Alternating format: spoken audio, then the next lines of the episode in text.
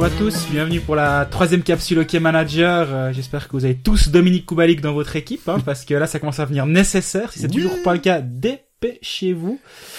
Euh, je suis avec Jean-Fred pour euh, pour cette capsule où nous allons nous intéresser spécifiquement à ce jeu. Salut Jean-Fred, la forme? Ça va bien, Greg, salut. Euh, ouais, on va s'intéresser un- d'un peu plus près d'ailleurs avec une petite thématique. Je t'ai fait remarquer un, un truc l'autre jour et tu t'es empressé alors de nous faire des stats, une compilation dont tu as le secret sur en fait l'importance des gardiens. C'est un, un, truc, effectivement, moi c'est un poste que je regarde d'un œil pas dédaigneux, mais je me dis ouais, ouais, ouais. Tu prends le gars qui coûte le moins cher pour euh, faire le deuxième pack. Et puis le premier, t'essayes de te dire euh, si je peux gratter 2 millions et demi pour prendre un attaquant ou un défenseur, je suis bien content. Mais visiblement, toi t'as fait des stats et c'est pas forcément la super stratégie à adopter. Petite erreur, ouais, ouais, qu'on a tous peut-être faite, je sais pas. Non, je pense pas. Il y a pas mal de gens, à mon avis, qui ont eu la bonne idée de prendre Genani dès le, dès début de, de, de saison. Je sais pas si parmi vous, certains jouent à la Fantasy Premier League, mais c'est une des questions qui se posent chaque année. C'est quoi la stratégie pour les gardiens? Un très gros qui coûte cher, plus un, euh, un mec qui chauffe le banc, deux joueurs moyens qu'on alterne selon les affiches. Et ça, c'est, c'est quasi insoluble. Moi, j'ai l'impression qu'en hockey, c'est beaucoup plus soluble, on va dire, parce que, bah, en fait, j'ai j'ai regardé les statistiques avant le match de, de mardi, donc euh, ça a dû évoluer un tout petit peu, mais pas grand-chose finalement. Si on regarde les points, Giannoni et Caminada, mais bon, Berne, c'est 323 points en 34 matchs, ce qui fait 9 points et demi par match où, où tu alignes ton, ton gardien. À l'inverse, par exemple, l'autre extrême Davos, c'est moins 60 points. Alors, j'ose espérer que personne n'a les gardiens de Davos, mais c'est moins 60 points en 35 matchs. Grâce à la passoire Lindbeck de... Exactement. Ça fait euh, moins 1, virgule quelque chose points par match. C'est enfin, c'est une catastrophe. Bon, bah, là, là, on exa... enfin, il y, a- il y a aucun intérêt à avoir ce gardien-là. Par contre, là où ça devient intéressant, c'est quand on regarde le point par million investi, en fait, que, que rapporte le gardien. Et c'est là où on voit tout l'intérêt d'avoir Leonardo Giannini et Caminada. C'est qu'en fait, par million, donc 14 le prix de Giannini actuellement, qui était moins cher même au début de saison, si je me rappelle bien, mais ça, j'en suis pas complètement sûr. Ça veut dire que par million investi, Giannini rapporte 0,68 points. Le deuxième dans cette euh, catégorie, c'est Zug, avec Stéphane et Schliemann. 13 millions, il rapporte moins de points, c'est 0,57 points par match, par, par million investi. C'est quand même une jolie différence. Et finalement, la, l'écart de 80 points entre Giannoni et Tobias Stéphane sur 35 matchs, finalement, le, le million d'écart le- les vaut Ouais. complètement, en fait. C'est pour ça, pour moi, maintenant, ça devient une évidence. Premier transfert que j'aurai à disposition, à mon avis, ça va être, euh, ça va être Giannoni. Je vais garder mon Bader Niffler en deuxième gardien. De toute façon, Voilà. Giannoni, il peut être blanchi tous les soirs, peu importe qui joue à la maison ou à l'extérieur. Donc, euh, pour moi, ça devient une évidence, en fait, qu'il faut pas réfléchir plus loin. je crois, de blanchissage. Ouais. Donc euh, cette saison.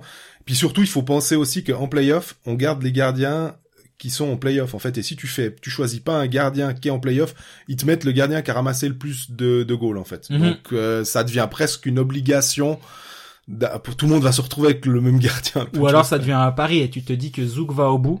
Ouais. C'est ça aussi au bout d'un moment. Ma- Maintenant, enfin, par rapport à la saison prochaine, c'est une évidence. Mon premier move, ça va être de mettre Jenny de mon équipe. C'est ça. On va pas réfléchir plus loin en fait parce que il va être à Zoug, mais la défense de Zoug, bah ça va très Elle est bien. déjà bonne maintenant. Elle est déjà bonne maintenant. On va lui rajouter Giannoni, donc il y aura pas de problème. Maintenant, c'est un pari à prendre, se dire bon, est-ce que est-ce que Zoug va au bout cette année si ça se trouve? Bon, ben autant avoir le gardien de de Zoug avec Tobias Stéphane. Ouais. Mais moi, je pense que ça vaut quand même la peine, même peut-être pour le dernier mois de compétition d'avoir euh, d'avoir Giannoni, ça va faire des points. J'ai regardé un peu toutes les statistiques, juste derrière. euh, Ce que tu veux me dire, c'est que le 6 février, excuse-moi de te couper, tu penses qu'il y aura un gros gros euh, push sur Genoni C'est pas impossible. On, Quand on, aura de nouveau quatre transferts. Ah, quand on aura quatre transferts, ouais, peut-être. Effectivement. D'ailleurs, moi, je me rends compte que j'ai, j'ai Bera Weber depuis le début de saison. En fait, comme, comme tu disais très justement, en fait, moi, c'est, euh, c'est la stratégie. J'ai mis un gardien et je me suis plus posé la question de, depuis la journée Ouais, une. Si, tu t'es quand même posé la question en te disant que Beras pouvait être un gardien qui pouvait faire des... Non, certes, mais après, je me suis plus posé la question durant toute la saison. Voilà. Quand j'avais des transferts, je réfléchissais, euh, tel ailier, tel centre, tel défenseur, tel étranger, mais Ah, jamais tel gardien. Faut quand même reconnaître que le bonus défensif ou bien le bonus de ligne est quand même aussi plus intéressant. Je suis d'accord. Après, bah, du coup, derrière, euh, Bernezoug, le, le gardien le plus cher, c'est Tchatcho. c'est Tchatcho Pounenov, ça 13. Et là aussi, en, en points par million, c'est 0,48, ce qui est finalement pas si mal. C'est mieux que c'est mieux que Zurich, par exemple. C'est mieux que Bienne et Fribourg. Bref, le coffre-fort. le coffre-fort Emmentalois marche marche pas mal. Et puis bah voilà, à, l'inverse, bah, les, les, points par million euh, de Davos c'est moins 0,19. Donc là, on ça confirme que c'était pas une grande idée d'avoir euh, les gardiens de Davos. Et, et, donc ouais, pour moi, pour moi, il y a une évidence, c'est c'est Bernouzug. Pour les plus marrants, euh, prendre Langnau, mais honnêtement, je m'amuserais pas à ça. Ouais, puis en plus Langnau, on, on, on, on, peut aussi se demander s'ils vont aller en playoff. Donc pour l'instant, tout va bien, ils sont troisième, il n'y a pas de souci. mais c'est toujours plus simple finalement. On se dit aller au, au plus logique. Bern, on est sûr. Voilà, au moins ça. Et en plus, ils ont le meilleur ratio. Franchement, ce serait ce serait un peu stupide d'essayer une une tentative, surtout que bah comme tu le disais, 13 millions les deux.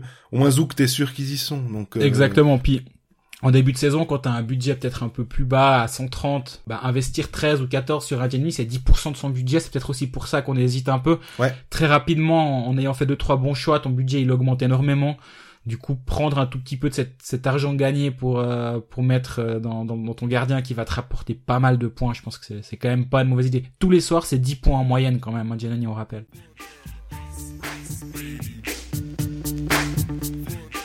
Tu parles des, changements de valeur, ça tombe bien. Petit rappel, donc c'est le 29, euh, mardi prochain, voilà, mardi 29, que les valeurs vont augmenter jusqu'à un million et demi pour les meilleurs. Hein. On, a, on a vu que, plus, voilà, on a vu que tu avais fait des super choix.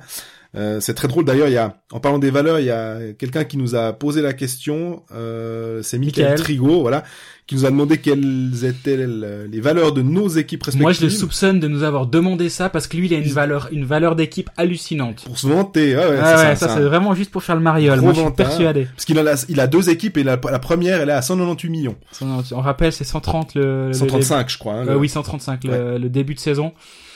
Euh, moi, je suis à 171. 158,5 pour moi, je, je pleure. mais mais c'est c'est beau, près près de 200 euh, de de, de valeur. Ouais. Ça, on, rappelle aussi, tu as des bonus qui peuvent tomber durant chaque période, donc ça aide à augmenter la, la valeur euh, globale de son équipe. Mais, mais ouais, 171, je suis pas mécontent, mais après, c'est toujours, toujours une stratégie que tu peux ou pas avoir en début de saison. De te dire, bon, ben, je prends tel ou tel joueur que j'estime être un peu bas, ils vont monter par palier durant toute la saison, puis dès qu'ils montent un peu, je les vends pour reprendre d'autres bons, d'autres bons coups.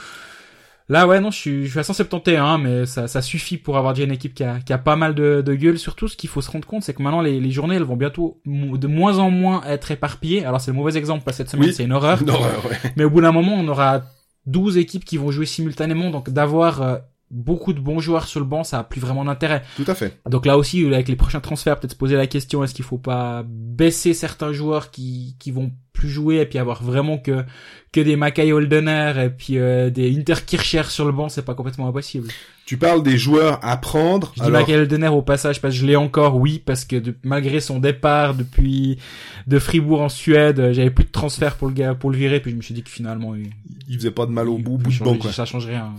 On pense d'ailleurs euh, beaucoup à ceux qui ont peut-être pris Robert Nilsson, qui est toujours à 13 millions et demi, euh, alors qu'il n'a plus, joué.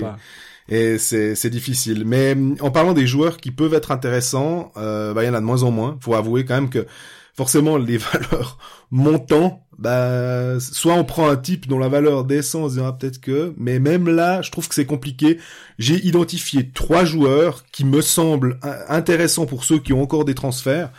Euh, je pense que je sais pas s'il y en a encore beaucoup qui ont des transferts. Voilà, il y a Lindgren, Pertu Lindgren, le Davosien, grand, euh, un joueur que, que Greg adore d'ailleurs, euh, a raison, qui est en train de, de, de, faire ses points. En tout cas, il aide pas forcément Davos à gagner, mais il fait ses points. mais là encore une fois, hein, déjà la semaine passée, tu voulais me fourguer des Davosiens dans les équipes. On rappelle que s'il va en playoff, ton Lindgren il sert plus à rien. Voilà. Moi je m'y risquerais pas. Mais hum, par contre, Davos alors... finit sur 15 victoires, mais honnêtement on doute quoi. on, on en a pas beaucoup parlé, mais c'est vrai qu'on nous a dit aussi, ah, mais il y a, y a un joueur qui est une bonne pioche, c'est Michael Fora. Quand on nous a dit ça, il était à 2,5, il est à 4. Alors, je l'ai pris à 2,5. Effectivement, je suis plutôt assez satisfait vu le, le, rapport qualité-prix. Défenseur d'Ambry qui est sur un des deux powerplay, donc c'est toujours intéressant quand on sait que Ambry, euh, avec Kubalik, Zwerger, etc., Marco Muller marque plein de points. Et puis le dernier, c'est Thomas Ruffenhardt. Alors, c'est un peu dommage parce qu'il est à 3. il s'est blessé, il faisait deux passes euh, face à Lausanne avec euh, sur la ligne avec Arcobello et Simon Moser. Plutôt une belle ligne, hein, intéressant d'avoir ce joueur-là. S'il est en santé, à mon avis, euh, Thomas Ruffenhardt, c'est une bonne idée en playoff. Forcément parce que c'est un joueur mentalité nord-américaine quand ça compte et puis on sait que normalement Berne peut aller assez loin. Ça ça, ça, ça peut valoir un, un, joli nombre de points. Je pense aussi à Maxime Lapierre, qui est, qui ce genre de joueur à se transcender quand, euh, quand les playoffs arrivent puis qui peuvent être décisifs. Alors voilà. Moi, j'aurais deux joueurs quand même à, à, garder dans un, dans un coin de la tête. Il y en a un qui, qui est revenu de vacances, c'est Dominique Lamère. Je, je sais pas où, oui, il, très juste. Il, s'est tiré pendant environ six mois. Je sais pas où il était. Dans mon équipe, accessoirement, il était, je pense, j'ai dû le prendre à 6 ou à, ou à 5 et demi. Il est à 3 maintenant, c'est une sainte horreur. Mais il a fait un match à 3 points très récemment, un but, deux assists. Contre Genève, il refait une passe décisive sur le sur le 2-1 d'Alatalo. Et donc la mer, si on regarde, il, il avait... joue en première ligne aussi. Hein. Bah, il, joue en, deux, en deuxième ligne. Voilà, mais, sur une des deux lignes offensives. Exactement. Il joue sur une des, il joue avec Everberg. Donc je pense qu'avec Everberg, t'es jamais, t'es jamais mauvais. Il fait 4 points donc sur les 4 derniers matchs. C'est autant que lors des 30 matchs précédents. Donc là, il s'est clairement réveillé. Je pense que c'est pas une mauvaise idée de le garder dans un coin de la tête, surtout à 3, ça, ça peut... Et un autre que, que moi je prendrais si je l'avais pas dans mon équipe, mais là il est tout le temps sur le banc parce que tout le monde joue, puis j'oublie chaque fois de le mettre, c'est Mark Kempf. Mark Kempf actuellement il, il joue... pas à 2-5. Il est à 2-5. Et c'est l'ailier avec Ebet et Boychuk. Et ça c'est le syndrome Pascal Chaler à une époque si t'es avec Bikoff et Komutov, bah tu peux marquer plein de passes décisives parce que t'as juste touché le puck à un moment ou un autre dans l'action. Et là, ces derniers temps, il marque des points. À deux et demi, s'il faut compléter un banc, je pense qu'il y a pire qu'un joueur qui a de bonnes chances d'aller très loin en playoff et qui joue sur, euh, sur une bonne ligne offensive.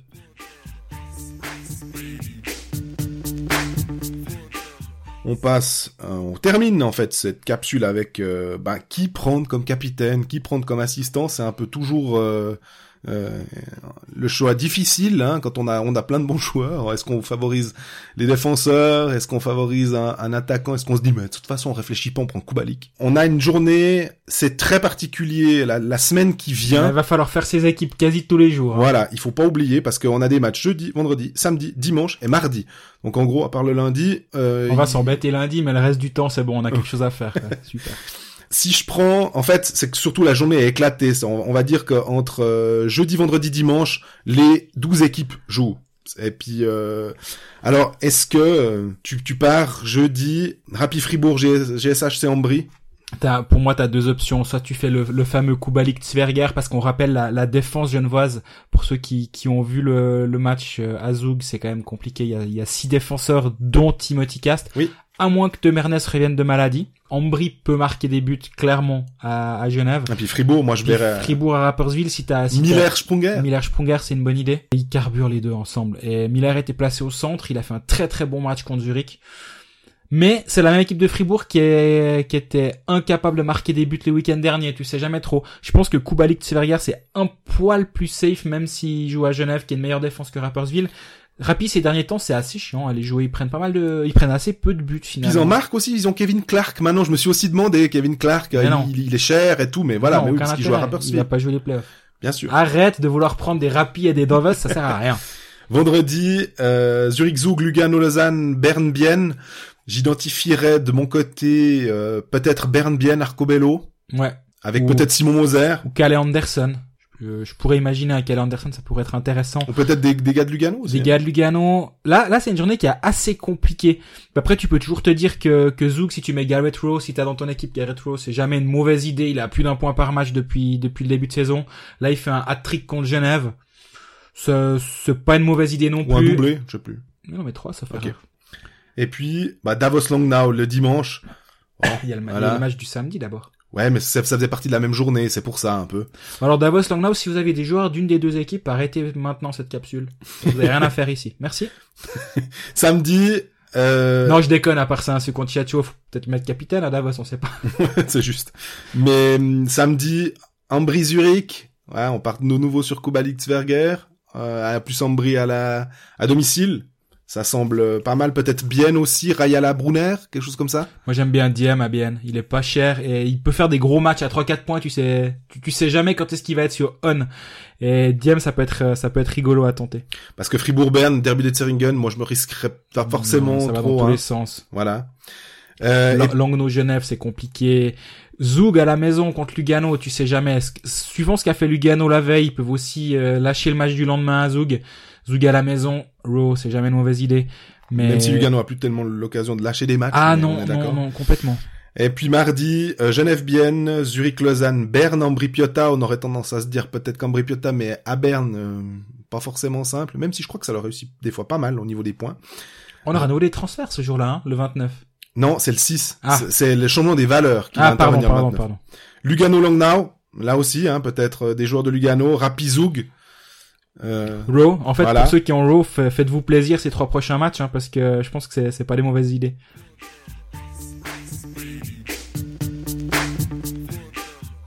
Alors on est arrivé au terme de cette troisième capsule euh, Coldfax Hockey Manager.